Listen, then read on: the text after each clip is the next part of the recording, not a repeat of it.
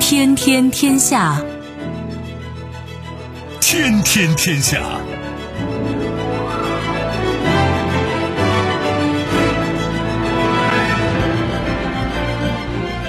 历史穿行者，新闻摆渡人。各位好，我是梦露。您正在选择收听的是《天天天下》，和我一起陪伴大家的还有本节目评论员重阳。世界纷繁复杂，新闻随时发生。今天的《天天天下》，您将听到：四代核电，全球首座球床模块式高温气冷堆核电站并网发电；对等回应，俄罗斯驱逐两名德国外交官；荣耀不在，俄造船厂火灾或因油漆被引燃，事发军舰主桅受损严重。众望所归。Facebook 被评为年度最差公司。收听我们的节目，您可以使用收音机，也可以使用手机。欢迎使用即时客户端，也可以选择蜻蜓 FM、企鹅 FM 或者是今日头条，搜索“天天天下”，可以收听节目回放以及其他的相关内容。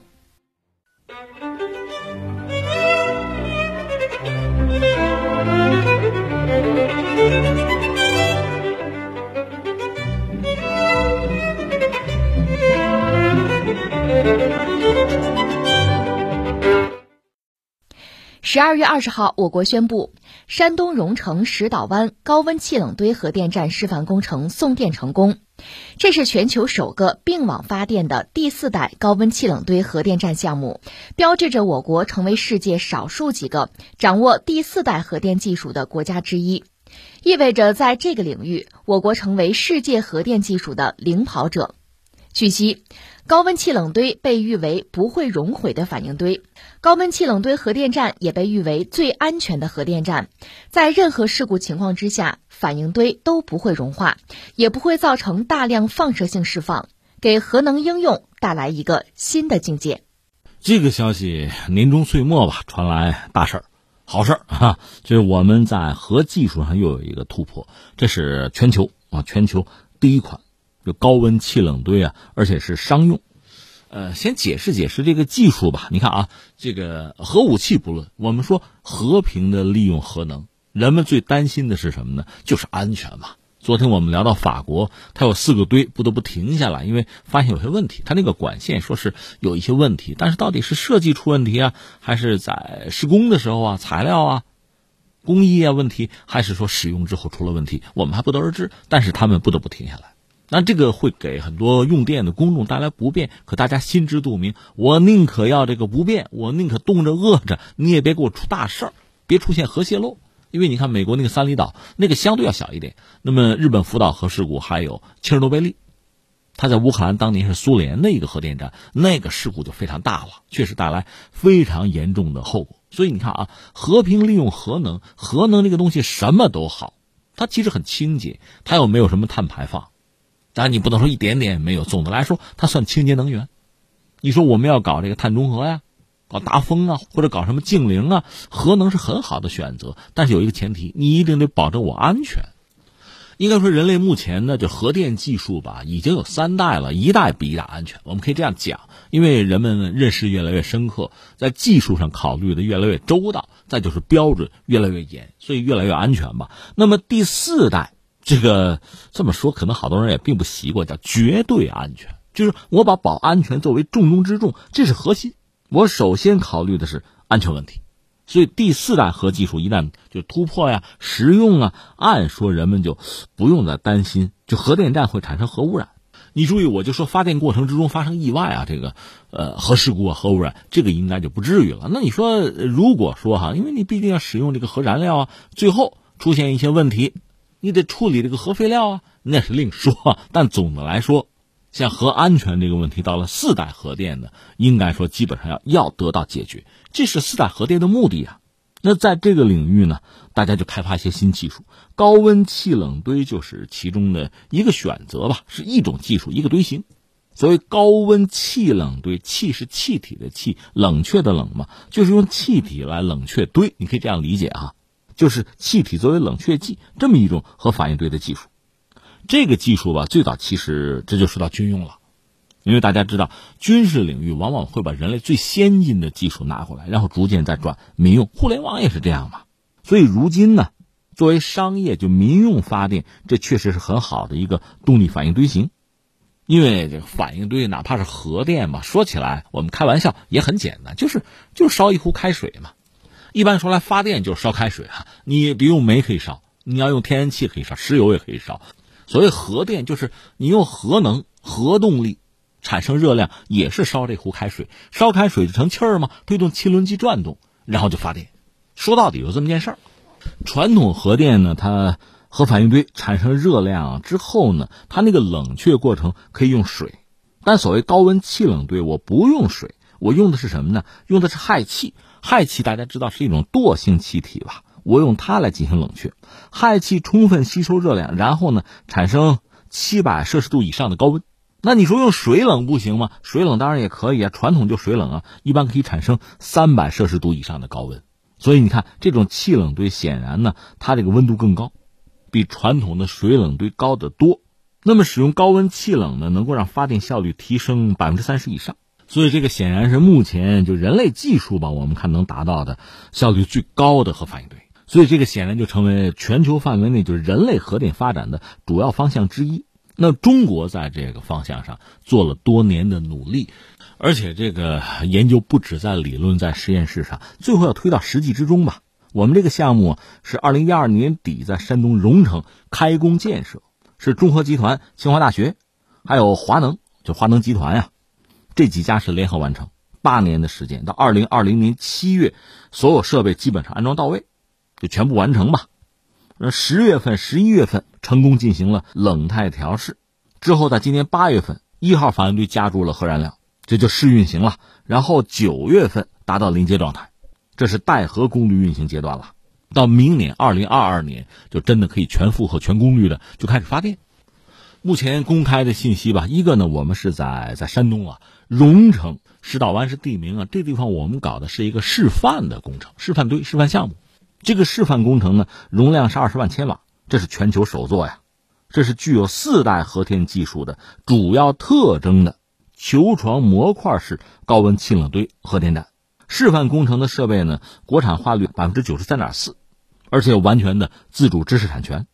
公开信息显示，那个石岛湾的高温气冷堆实际上是两个堆，就两个反应堆，是两台蒸汽发生器带动一台汽轮机来进行发电。其中一号堆呢是稳步向单堆满功率推进，二号堆呢是开展并网发电前的各项实验，就是两个堆呢，呃，各干各的事儿，各有各的职责，平行的推着往前走。到二零二零年的年中，就中间的中啊，两个堆满负荷全面投入商业运营，按规划是这么来的吧？如果满负荷运行的话呢，每年发电十四亿度，可以为二百万居民啊提供生活用电。我们不是讲吗？这算清洁能源，它能够减碳。那相对于燃煤的发电吧，可以减少九十万吨的二氧化碳排放。刚才我们特别讲，它是一个示范堆啊，那确实全球首个哈。所以我们应该说是抓住了目前全球核电发展的主要方向之一，其他几个方向我们也在走啊。这个示范堆搞成了之后呢，逐渐的会越来越成熟吧，呃，会进入一个技术优化、商业化推广这样一个阶段。另外，我们在甘肃武威，你还记得我们也聊过，有一个土基的熔岩堆，那也是四大核电技术啊，走的是另一个路径，也在试运行阶段。所以在四大核能这个领域，中国确实多个方向上要开花结果。最后，我们还要说一句啊，就是这高温气冷堆现在啊，我们把它真的投入到运行啊，这确实赶上了一个好时候，是一个好时机。因为你看啊，这今年如果我们到年底盘点全球最主要的一些大事件吧，气候峰会肯定是其中一个。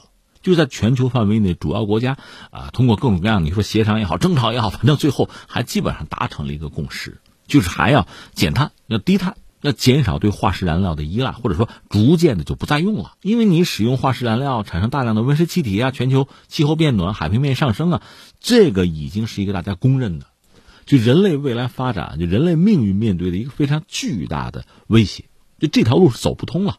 我们只能想办法，就是做低碳的选择，使用清洁能源，放弃化石燃料是早晚的事儿。那现在核能呢，确实是一个很好的选择，但是就如我们刚才所聊的，核能什么都好，就一点可怕，就是一旦发生了问题，发生故障，发生核泄漏，那我们真的是受不了啊！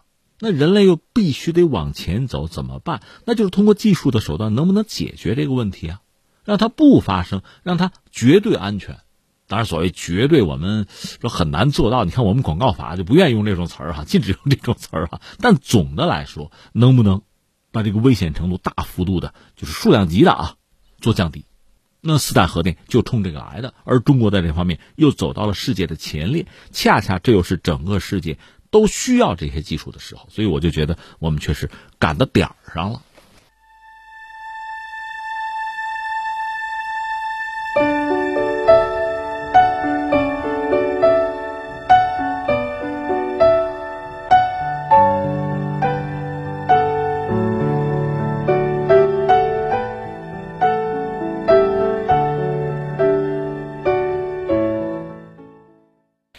地时间十二月二十号。俄罗斯外交部召见了德国驻俄大使，对德国政府近日驱逐两名俄罗斯外交官的做法表示严重抗议，并向其宣布了驱逐两名德国外交官的决定。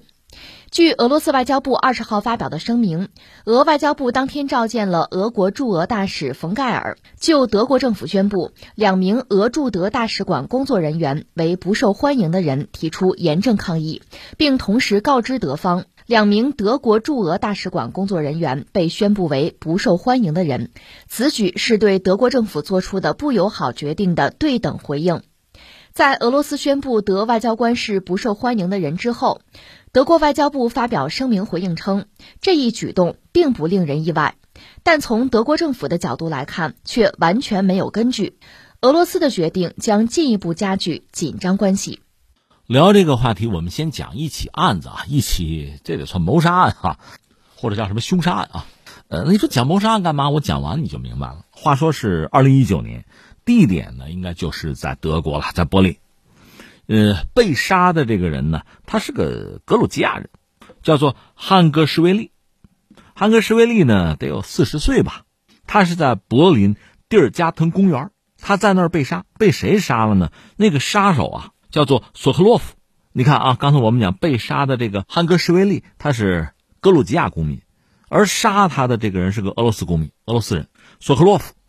索克洛夫当时骑个自行车，他身上呢带着一把枪，呃，是格洛克二六，这个手枪而且装了消音器。你想啊，专门装消音器的手枪，那就是专门杀人用的吧。你看这美国国内民众有枪。枪击事件不断，但是一般的枪就是枪嘛，拿出来就打嘛，一般是不装消音器的。所以装消音器的枪，按说就是专门用来做暗杀用的。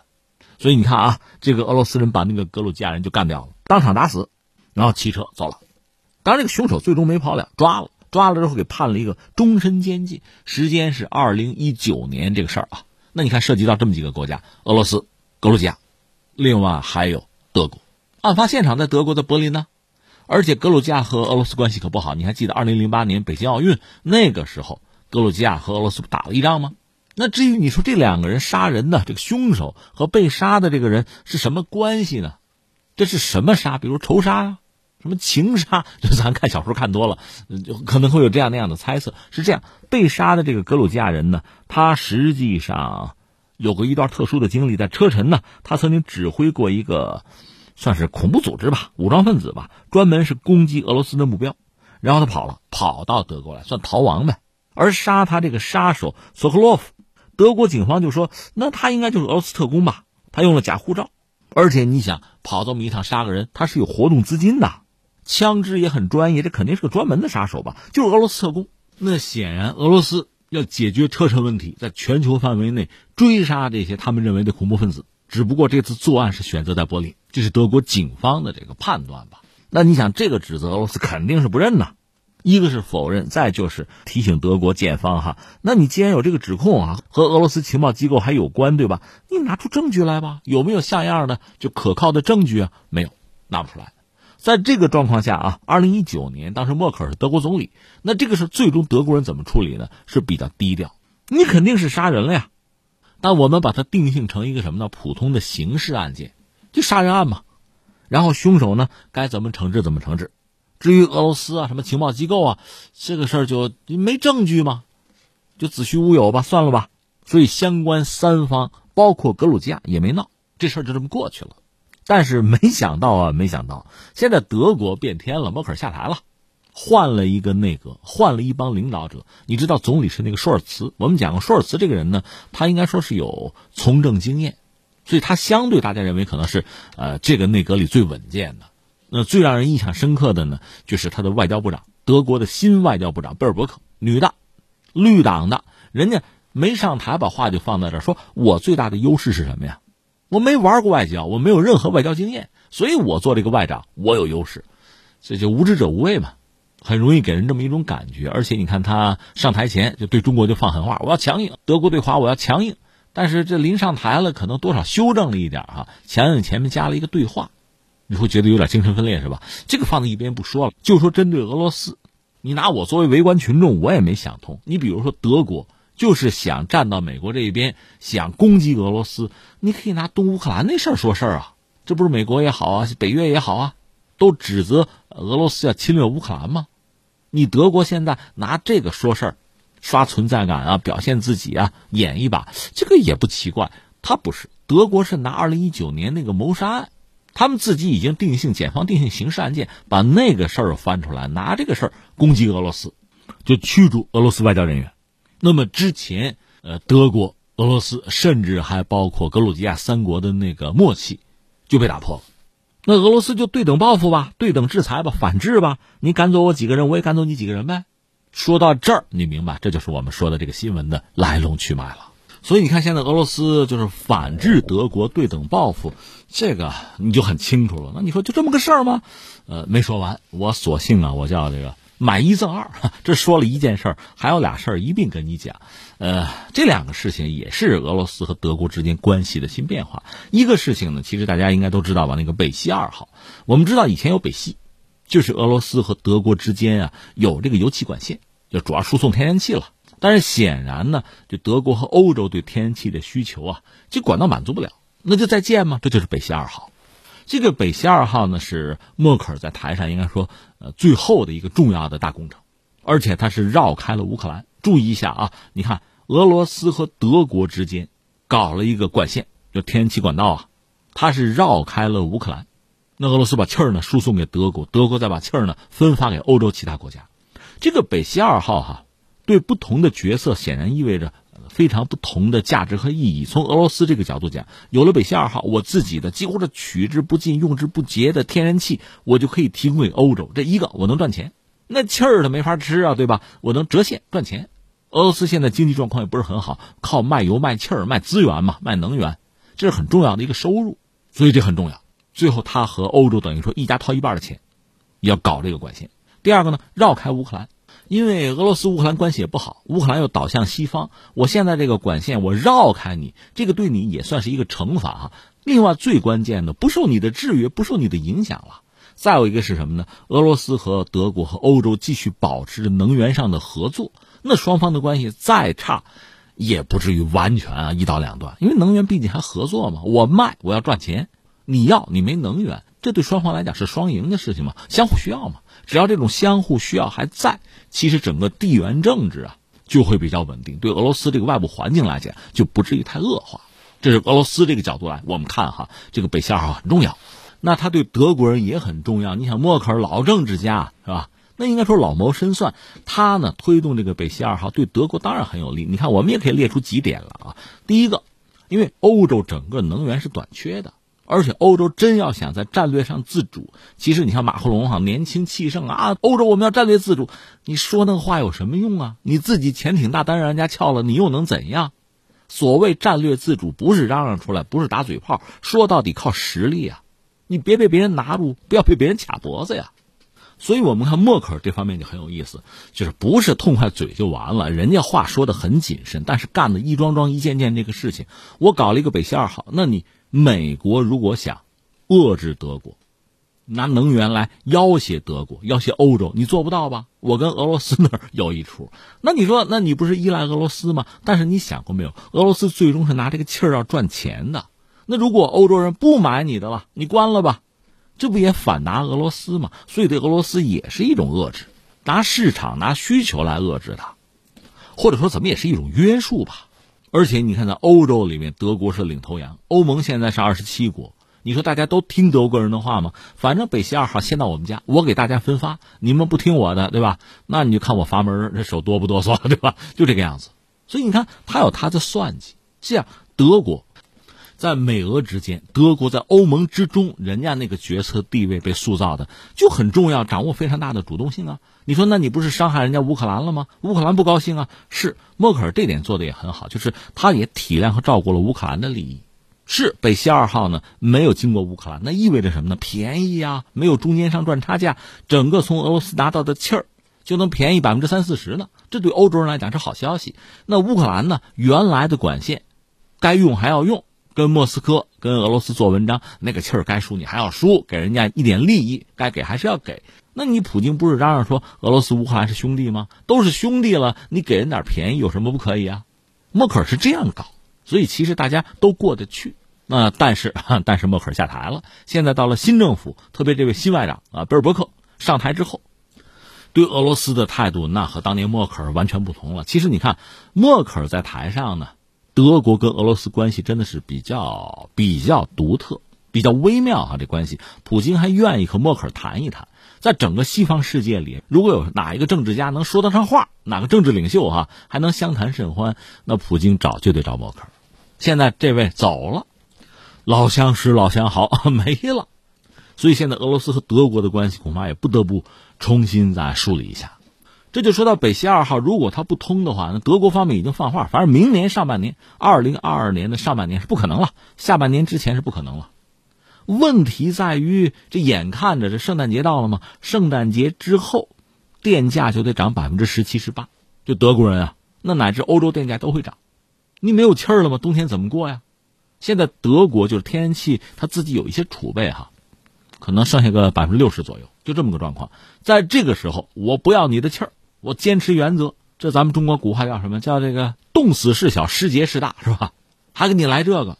俄罗斯当然是一再催促，赶快通了它啊！通了我就能拿到钱了吗？那德国是宁可自己冻饿啊，也不通，以至于我看也有人在猜说，这个德国绿党啊，他们是不是有大佬在炒期货呀？要不然跟这个气儿，跟北溪二号过不去，你图什么呀？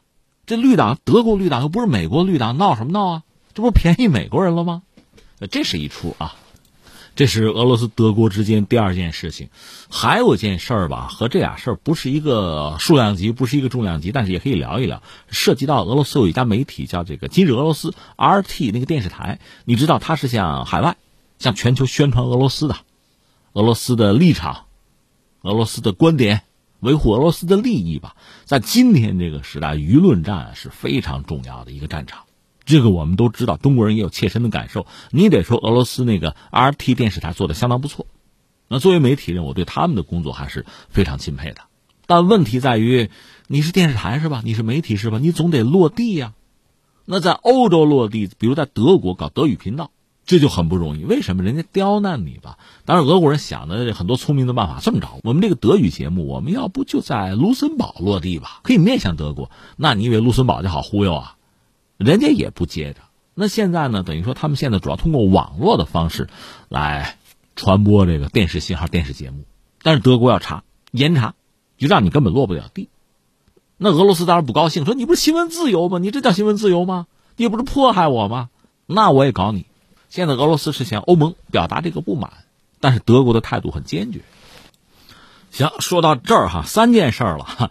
我说买一赠二嘛，就是把这个新闻我们算说清楚了。最后感慨两句，俄罗斯和德国之间的关系吧，你要从历史上讲，也很应该说很微妙，也很密切。远的不说，第一次大战的时候，双方就互为仇敌。德国很能打，当时沙俄不行啊，打到一半打不下去，爆发了布尔什维克革命，建立苏维埃政权。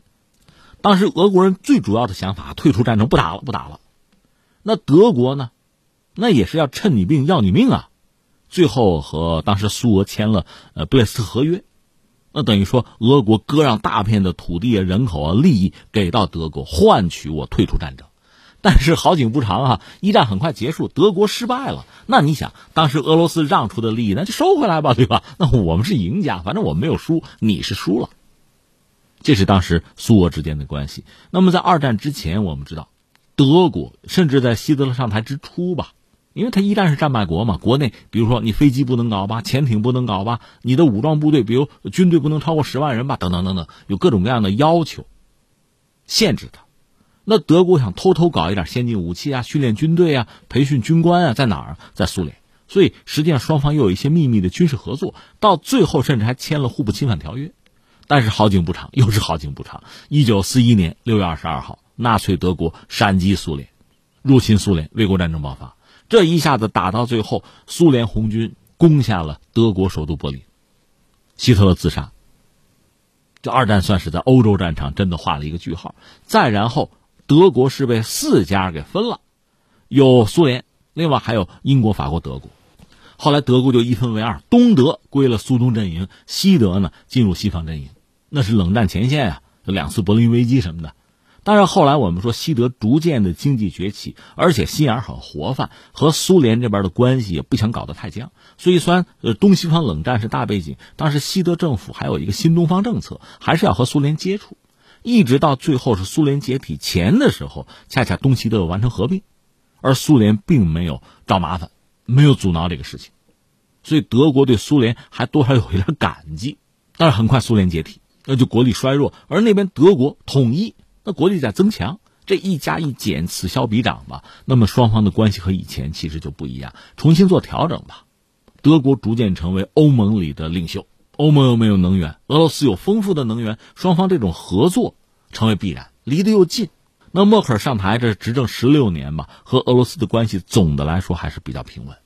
但是人算不如天算，等到他一下台，他以前对俄罗斯的政策，包括作为一个典型代表的这个北溪二号，就遭到继任者的质疑。现在德国和俄罗斯的关系显然出现了一种新的状况，或者说是在一个十字路口吧。德国的新政府。会驾驭德国这辆车、这条船往哪个方向走？和俄罗斯的关系是不是你说渐行渐远吗？那还好了，不会反目成仇吧？说的再明白一点，这取决于他们的总理舒尔茨和德国绿党的关系，或者说对绿党的约束和钳制能到什么程度。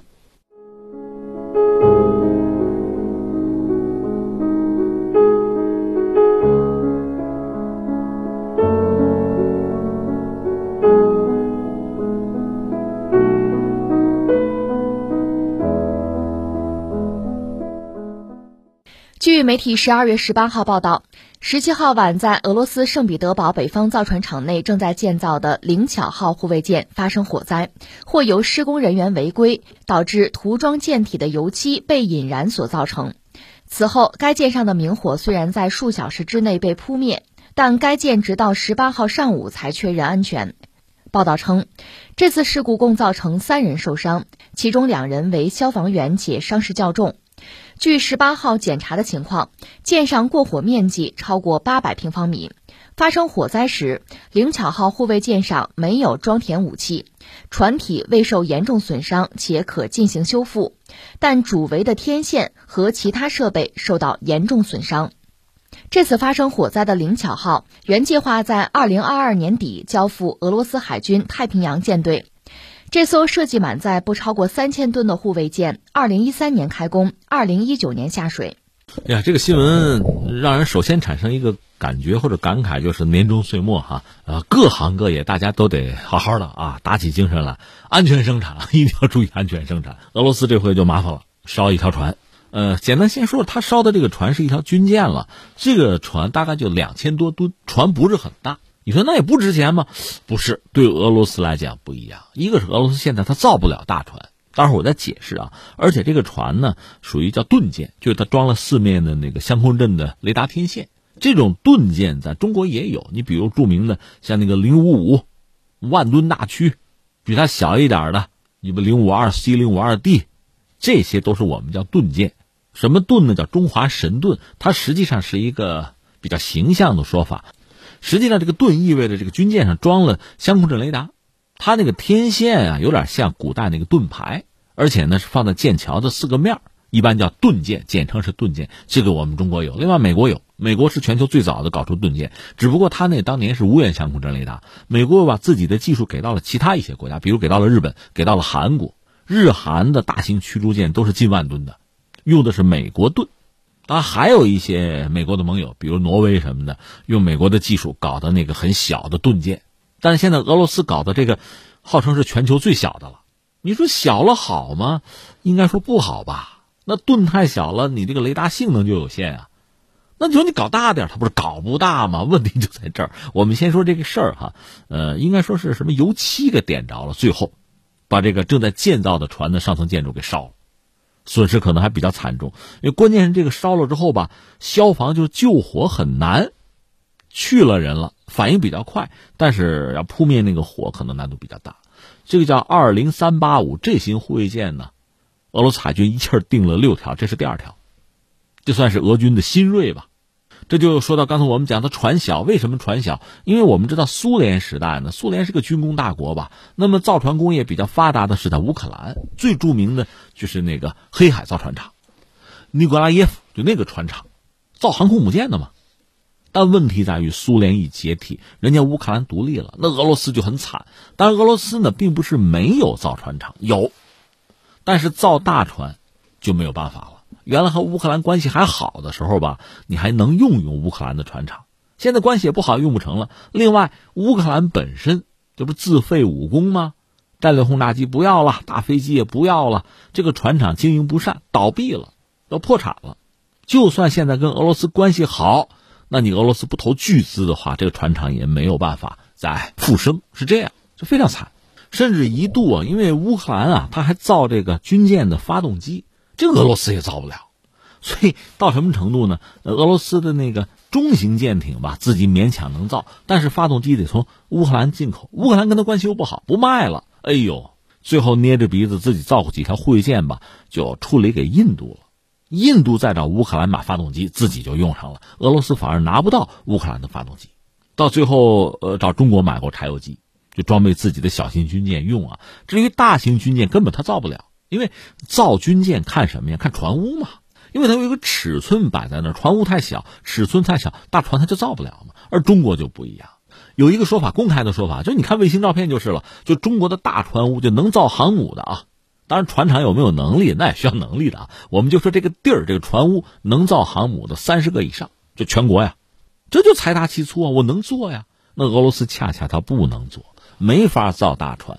大船怎么办？就苏联时代的船能不能改装啊、升级啊？就干这个，然后自己能造的就是小一点的。所以我们刚才讲这个二零三八五型呢，两千多吨吧，这个他能做，但是能做归能做，他现在是在圣彼得堡北方船厂，他那个船厂的管理是相当落后的，其实还是苏联时代的那管理模式，所以最后出了这么一个问题，就损失非常惨重。所谓无独有偶啊，如果只是一件事儿，这叫偶发事件。那谁也没倒过霉啊，对吧？但是俄罗斯不一样，它确实是一个系统性的问题。你比如它那个航空母舰库兹涅佐夫，这个我们都知道，唯一的航母，在修理的时候呢，它那个浮船坞，因为它没有像样的船坞，只好用浮船坞来对付着修哈。浮船坞那是上个世纪七十年代的老货，从北欧订的，发生故障，沉到水里去了，断电嘛，而且呢，它上面的这个吊车倒塌。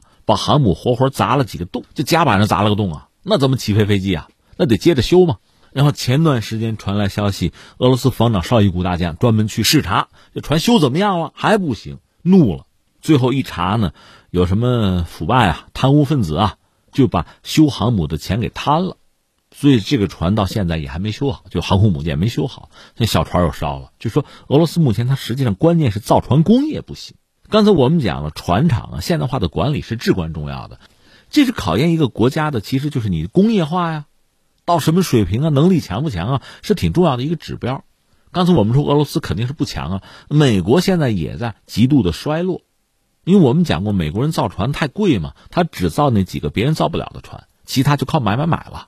他那个两栖攻击舰好人理查德号，据说是有人纵火，但纵火归纵火，整个那船上是有好多消防站的。大多数没有被开启，这船厂的工人和军舰上的舰员不会使用嘛？这船活活就烧掉了，最后不得不放弃，拉倒不要了。至于印度，我们这个邻居消耗就更多嘛。现在它就国产航母叫维克兰特，那条船呢多次下水，因为造的慢嘛，你占着船坞就干不了别的嘛。你先下水把这腾出来，我们先干点别的，所以多次下水。然后还有一个段子，这段子这口味太重啊，这个科钦的吧？这马扎冈船厂，他那个厕所爆炸了，就是你管理不善嘛，里边那个沼气什么的，这这脏嘛，不处理嘛，爆炸了。哎呀，你想这这脏乎乎的，糊了一船。管理的问题嘛，那你说谁做的比较好的？那你还得说中日韩，日本可能要稍差一点，就是他接单啊，现在少了。那么中国和韩国一直在竞争，就是全球啊，就是民船的订单，中国和韩国在争，中国似乎略微胜出一点。这不是说我们中国的船厂就不出事故啊，不是这个意思，咱们也有问题，韩国也有。但总的来说，刚才我们讲的这一系列的麻烦是没有的。说到底，你在管理上一定要现代化。而且你记得当年我们那篇古文就是卖油翁，为首熟耳，你得一直干着，一直精进着。你不干了，你去工业化了，你现在忽然拿起这个活了，你干不了也很正常，出问题也很正常啊。但至于俄罗斯，现在确实也给也给我们也提供了很多，其实其实这是负面的教材了。一旦去工业化，想恢复就很难。美国也是这个样子。你想，曾几何时，当年的苏联几万吨的大军舰都可以造，现在两千吨的小船造着造着就着火，这确实让人觉得很不堪呐。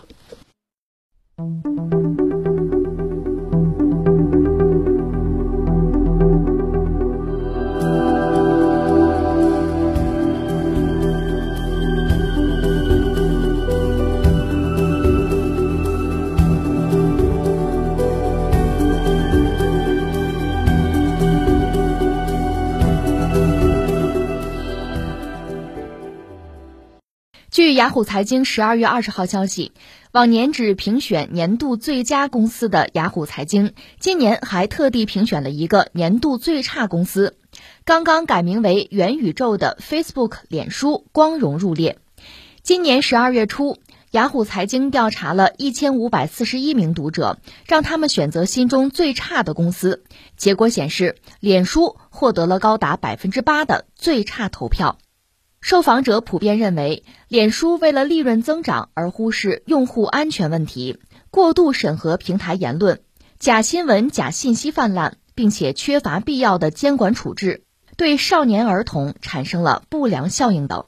呃，首先我们要说，他这个评选也不好说很权威吧？这日本雅虎搞的，搞的。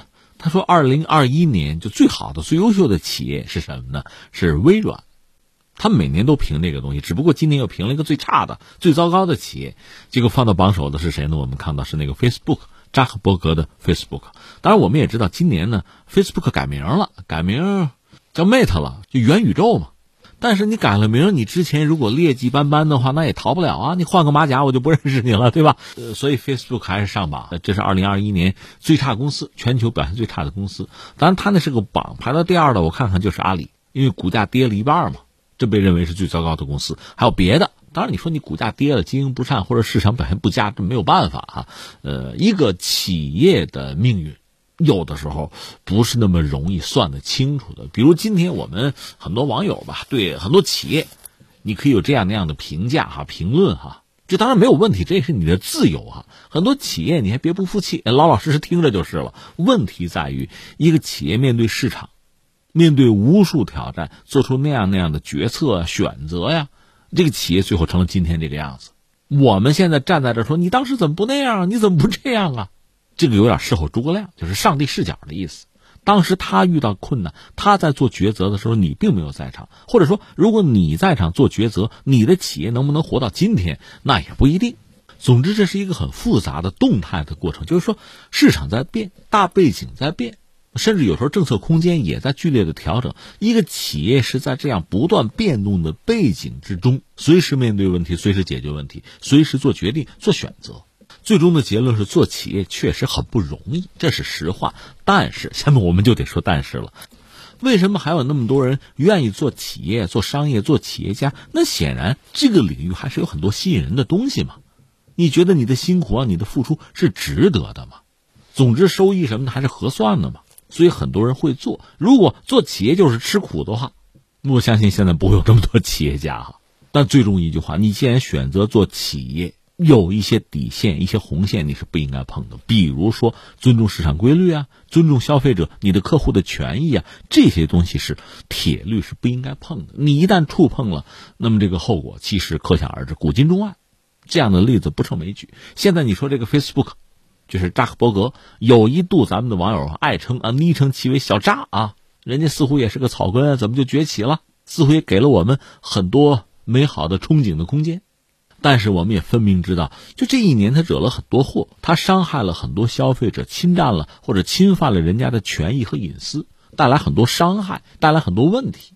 所以他的口碑一度很好，但是现在啊，前所未有的差，这也是实话。呃，不管说是官方，很多国家从政府这个层面监管的层面，对他就高度的关注。另外，很多公众用户对他有这样那样的不满。另外，他内部也有一些人，开个玩笑啊，叛变者啊，背叛者，就指出他对于消费者的态度，并不像我们期待的那个样子，他不负责任，或者说更多的是考虑自身的盈利。这就让我不由得想起了另一件事情：上个世纪七十年代初吧，美国一家企业叫福特，知道吧？做汽车那个福特。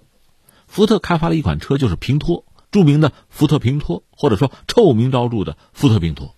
而且这个车是谁呢？是我们以前聊过埃克卡，离埃克卡。埃克卡最后是和福特闹翻了嘛，最后被人家赶出来了。后来他又复兴了克莱斯勒，成了美国英雄啊，战胜日本车嘛。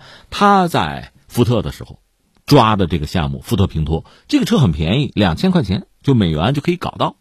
这是福特历史上第一款小型车。而且一推出来大受市场的欢迎，但它确实有一个问题，先天的问题，它那个油箱设计的不合理，从位置到质量都有问题。实际上，在之前做测试的时候，就多次发生油箱的破裂问题。只是油箱破裂倒无所谓，它会发生爆炸呀，那人在车上了，不就烤熟了吗？所以这是非常可怕的一个事情。但是为了压成本，福特从主管到设计师到。工程技术人员对这个事儿总的来说，你说视而不见、讳莫如深也好，这个车就上市了。后来人们发现，哈，如果加装一个特殊的保护装置，可以解决问题。花多少钱呢？呃，美元啊，十一块多，就可以解决这个问题。那你说十一块钱花呗，对吧？福特家大业大，不花，人家不花，为什么？因为有一个说法说，他们算过一笔账。你看啊，如果说因为开这个平拖车。最后导致这个爆炸呀、死亡啊，每个死亡的人呢，我赔上二十万美元；没死受伤了呢，那赔六万七，这都是有依据的，法律上可以找到依据啊。它不是每辆车都会炸呀，它有一个比例的，你就算就是了。所以算到最后，就是我生产这个平头车，它会有一个比例发生事故，会有死人有伤人，那死伤我就赔就是了。最后他们的精算啊，这个赔付这笔钱不多。但是如果召回自己所有生产的平托，呃，加那十亿美元的那个保护装置，那是笔巨资，那不合算。那最后的结论或者说结果呢？哎呀，这个车我就卖，出事儿就出事儿，死人伤人我就赔，但是我不把它拉回来修，我不召回，因为那样我花钱多，我损失了，我亏了。你说疯了吧？是，这个在美国这个事儿最后闹得也尽人皆知啊。那你想有那个死伤啊？受害者包括家属，那就告福特打官司嘛。那福特多牛啊，有钱呀，可以请最好的律师啊，这都在我算计之内的。后来也有美国的记者就翻福特的各种各样的这个内幕啊、信息啊，就把刚才我们讲的这笔账就算出来了。呃，在美国引起就舆论大哗，整个社会啊对这事高度关注，激烈争论。但是实际上这个问题如果真说出来，挺残酷的。咱就说人命值多少钱，你应该怎么赔？这个问题很重要啊，你也不能回避啊，因为这个问题不解决，你从资本那个角度讲，他觉得合算，那人死了就是个数嘛，这我们受不了。那你要给他一个什么样的约束，才能够让他更尊重消费者，尊重每一个生命？应该说，这是每一个社会，就每一个国家，特别是市场国家，很多事情都标价，那人命怎么标？将来怎么赔付？保险怎么做？这是非常关键的问题，这是不能回避的。特别是你在市场环境下，你说资本，它当然会算计自己的收益啊，它的投入产出算的会非常非常的精确。对资本，马克思早就看透了吗？曾经有很犀利的嘲讽啊，但问题这是真的，这我们讲是上个世纪七十年代，呃，福特的平头车，汽车时代，美国汽车轮子上的国家嘛，这是那个时代发生的事情。那么在如今网络时代、后工业时代，你像 Facebook 大行其道，它不只是给美国人，给全世界非常多的用户都在提供服务啊。但是与此同时，用户的权益怎么得到尊重啊？如果说在一国内部还好办，因为毕竟有一个统一的法律说事儿啊，那你全球范围内这就不一定好办了。这恐怕对 Facebook 这样的企业来说有更多的空子可钻呢。所以这就涉及到一个治理问题，国家治理、社会治理、公司和市场的治理。在如今的时代，这些问题变得比以往任何时候，比上个世纪七十年代我们说那个平拖车，比那个时候其实更加的严肃、更加的严峻，就摆在我们面前。所以你说雅虎把它评成一个最糟糕公司，那是不够的。更何况它改名叫元宇宙，从一定程度上就是要对冲这个压力。甚至他们在某种程度上已经得逞。那最后我们只能问一句：二零二二，中国也好，全球其他主要的经济体也好，做好准备，对这样的公司这类的问题，在各个方面做出回应了吗？